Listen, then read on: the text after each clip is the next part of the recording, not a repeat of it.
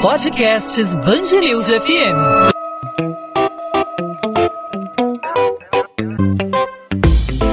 Dois às 20, com Maurício Bastos e Luana Bernardes. Todo ano é a mesma coisa. A uma semana do fim do prazo estabelecido pela Receita Federal, cerca de 10 milhões de contribuintes ainda não entregaram a declaração do Imposto de Renda 2021, ano base 2020. E o tempo está passando. O limite para entregar a prestação de contas ao Leão está chegando ao fim. Vai só até a próxima segunda-feira. Até o fim da semana passada, 22 milhões e 600 mil brasileiros tinham enviado o documento. A Receita Federal espera receber cerca de 32 milhões de declarações neste ano. Quem não entregar a declaração dentro do prazo está sujeito ao pagamento de multa mínima de R$ 165,74, podendo chegar a 20% do imposto devido. E mesmo que o contribuinte ainda esteja em dúvida se os dados estão corretos ou se ainda falta algum documento, os especialistas recomendam cumprir o prazo estipulado pela Receita Federal e só depois então fazer as correções necessárias. Para esclarecer as dúvidas dos contribuintes, a gente conversa agora aqui no podcast 2 às 20 na Band News FM com o Walker Figueiredo, professor de Direito Tributário e advogado especialista na área tributária. Doutor Walker, obrigado por aceitar nosso convite. Seja muito bem-vindo aqui à Band News FM. Obrigado, Maurício. É um prazer falar com os ouvintes da Band News, essa rádio que traz tanta lucidez ao povo carioca e ao povo brasileiro. É um prazer. Estou à disposição, Maurício. Professor, fundamental então é entregar a declaração antes do prazo, até o prazo, mesmo que incompleta, e só então fazer as alterações necessárias em relação a dados pendentes, como, como deve ser feito? É exatamente isso, Maurício. A nossa sugestão é sempre entregue a sua declaração até o prazo estipulado. Esse prazo, é, que era até dia 30 de abril e foi estendido até 31 de maio devido à pandemia, então encerra-se às 23 horas e 59 minutos do dia 31. Então faça a sua entrega, mesmo que de forma incompleta. E caso você precise trazer algum aditivo a essa declaração entregue, você tem um prazo aí de cinco anos para fazer esses ajustes.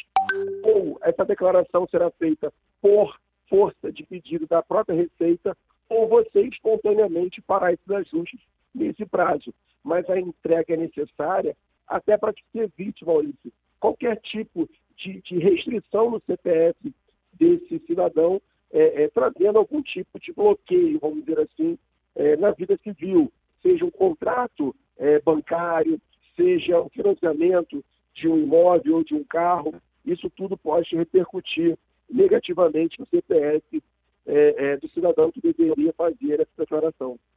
Agora, Valker, deixando para depois, vamos imaginar que o, o, contribuinte, por conta aí da, da vida corrida, mesmo com esse um mês é, de prazo estendido aí pela Receita Federal em função da pandemia, vamos imaginar que ele não conseguiu reunir todos os documentos necessários, todos os dados fundamentais aí para fazer a declaração. Se ele deixar para depois essa atualização de pendências, o que, que ele deve fazer? Ele deve estar atento a, a, ao modelo de declaração? É, essa a diferença básica que o contribuinte tem na declaração antes e também na retificação posterior à data limite?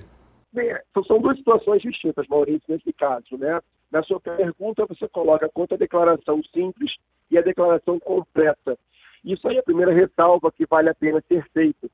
Se você é, tem a possibilidade de deduzir é, é, o tributo, o imposto, a sua declaração possivelmente seria melhor de forma completa. Mas antes disso, vale a pena fazer um recorte. Quem deve declarar? Quem teve renda superior a R$ 22.800 aproximadamente no ano 2020.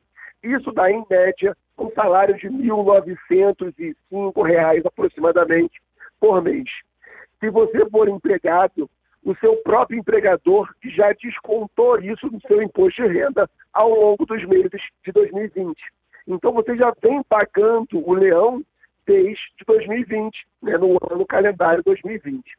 Quando você faz essa declaração, ou de forma simples, ou de forma completa, o fisco, através da Receita Federal, vai entender se você tem de pagar alguma coisa ou restituir alguma coisa.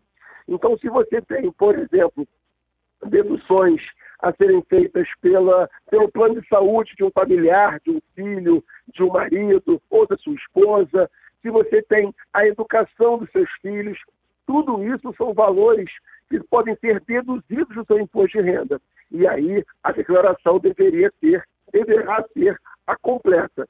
Se você não tem nada a deduzir, a declaração simples traz essa, essa necessidade cumprida.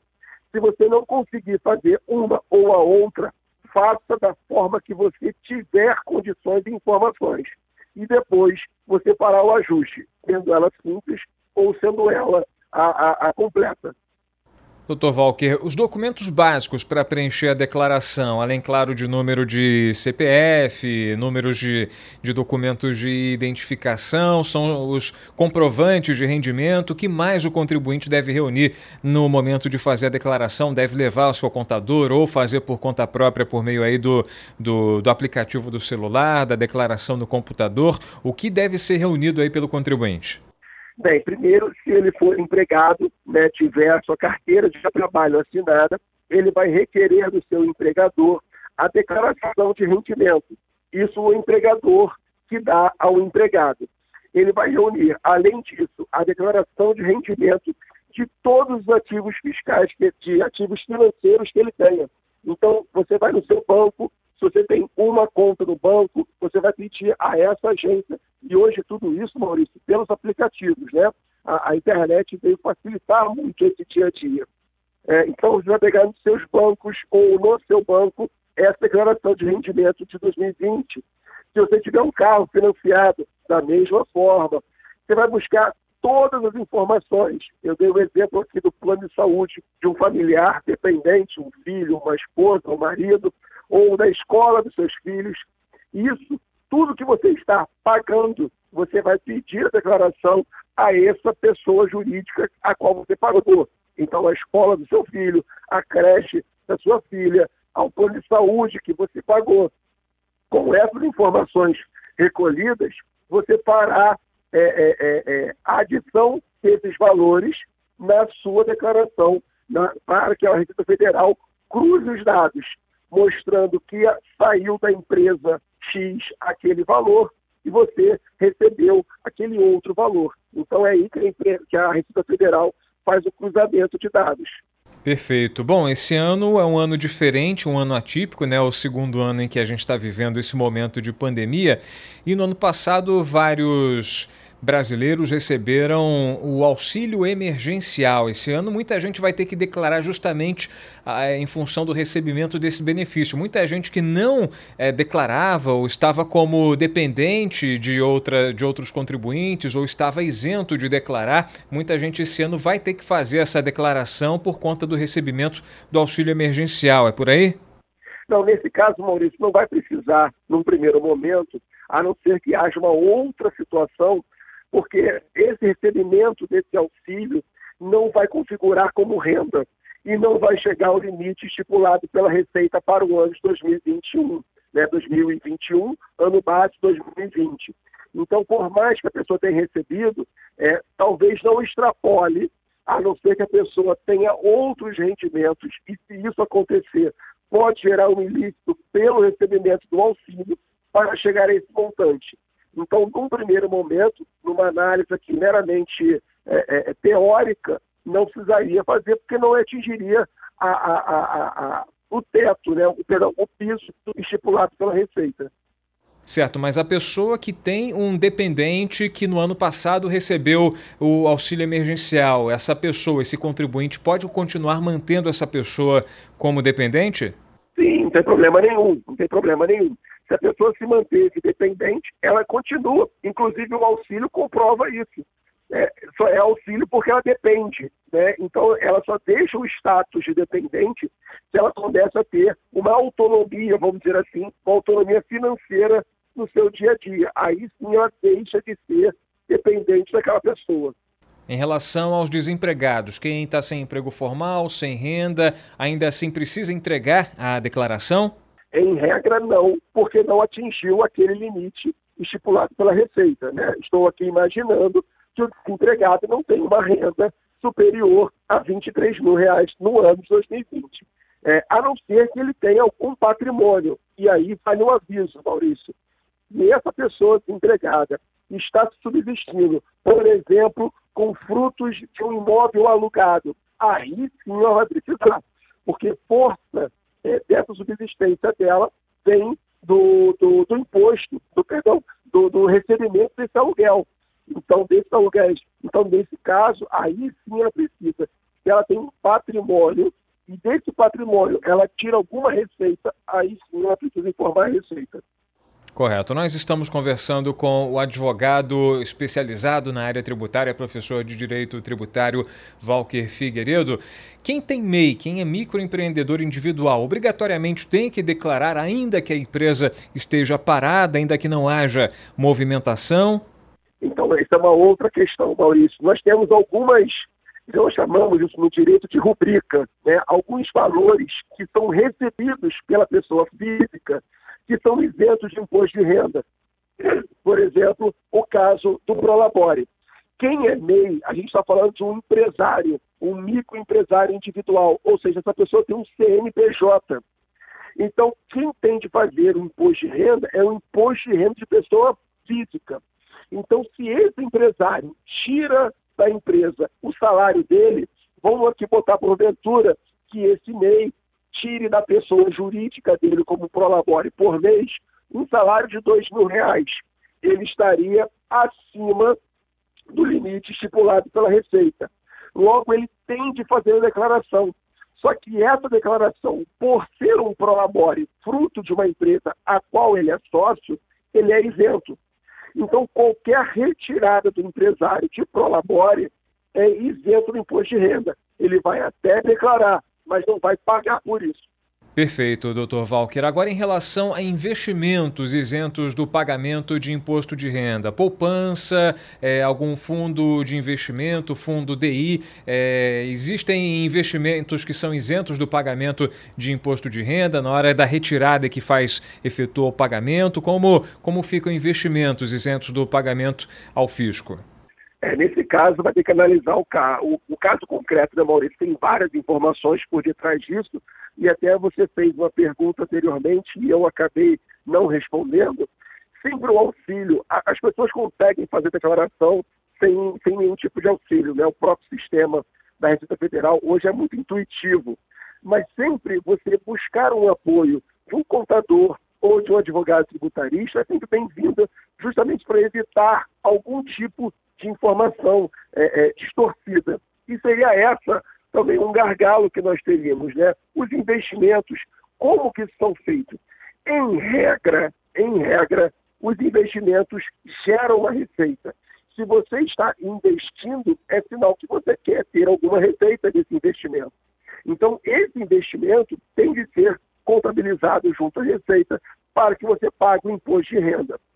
Agora, isso tudo o próprio banco, como eu disse há pouco, na declaração vai dizer se esse investimento houve frutos, porque pode ter investimento que não teve algum êxito. Né? Por exemplo, a, a conta é, de, de, de investimento na Bolsa teve um déficit, então isso tudo tem que ser analisado em cima de um caso concreto. Mas, via de regra, renda é tudo aquilo que você é, consegue a fruto do seu trabalho ou fruto do seu labor, o fruto do seu investimento resgatar. Então, tudo isso é, deve estar constando sim na sua declaração. Uma questão muito, muito peculiar é a questão da previdência privada, que também, dependendo do modelo, né, o VGPL ou o VGPL, são dois modelos distintos, pode trazer alguns benefícios, inclusive de dedução do imposto de renda no limite estipulado pela lei. Isso há essa possibilidade na previdência privada como exceção, Maurício.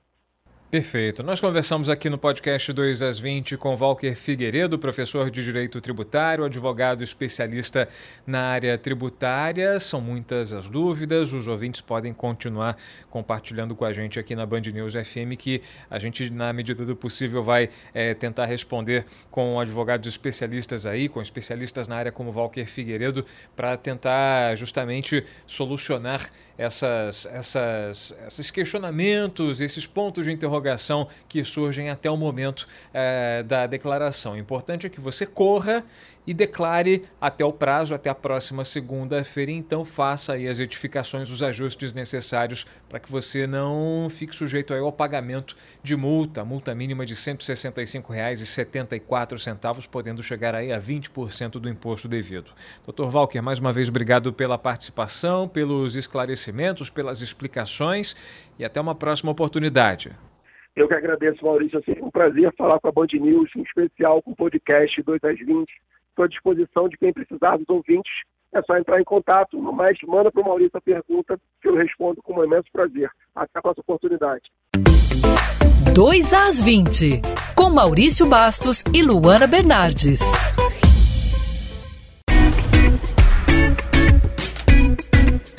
Ponto final no 2 às 20. O 2 às 20 é a Band News FM em formato podcast com os principais destaques da nossa cidade, do nosso estado, os principais assuntos do Rio de Janeiro, sempre disponível para você de segunda a sexta-feira, a partir das 8 horas da noite, nas principais plataformas de streaming de áudio, aí no seu tocador favorito de podcast, no seu smartphone ou no nosso site bandnewsfmrio.com.br para você ouvir quando e onde quiser no seu celular, no seu tablet, no seu dispositivo móvel e também no seu computador. O que foi destaque do noticiário do dia você acompanha aqui na Band News FM a gente está de olho aí na Receita Federal com os balanços de cada dia, já que está muito próxima a data de entrega, a data final de entrega da declaração do Imposto de Renda 2021, ano base 2020. De acordo com o balanço divulgado até esse final de semana, 22 milhões e 600 mil brasileiros tinham enviado o documento, cerca de 10 milhões ainda não entregaram conforme a previsão do fisco. Então corra e não demole para o leão. Você tem que entregar a declaração do imposto de renda, caso contrário, você pode estar sujeito ao pagamento de multa mínima de R$ 165,74. Essa multa pode chegar a até 20% do imposto devido. A gente conversou aí com o Walker Figueiredo, professor de Direito Tributário e advogado especialista na área tributária, para esclarecer dúvidas dos contribuintes, para você que deixou para declarar aí em cima da hora. A gente está aí a uma semana da entrega da declaração, entrega final da declaração do imposto de renda e já há definição aí do primeiro lote de restituições a ser entregue é, pela Receita Federal. Bom, podcast 2 às 20 volta nessa terça-feira a gente conta sempre com a sua participação. Depois de uma semana longe de você, estamos de volta aí com o 2 às 20 e a gente conta sempre com a sua participação, não apenas ouvindo, mas também contribuindo, sugerindo assuntos. Fale Fale conosco, mande sua mensagem pra gente. Comigo você fala pelo Instagram, no arroba Maurício Bastos Rádio e com a Band News FM você pode mandar sua mensagem também no Instagram, mas também nos outros perfis da emissora. É só procurar Band News FM Rio no Instagram, no Facebook, no Twitter. Todos os caminhos te levam até a Band News FM. A gente se encontra nessa terça-feira e, claro, a gente conta com a sua participação. Encontro tá marcado. Tchau, tchau, gente. Até lá.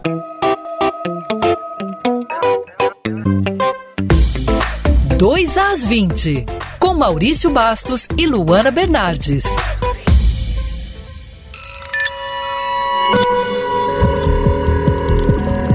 Podcasts Bangerils FM.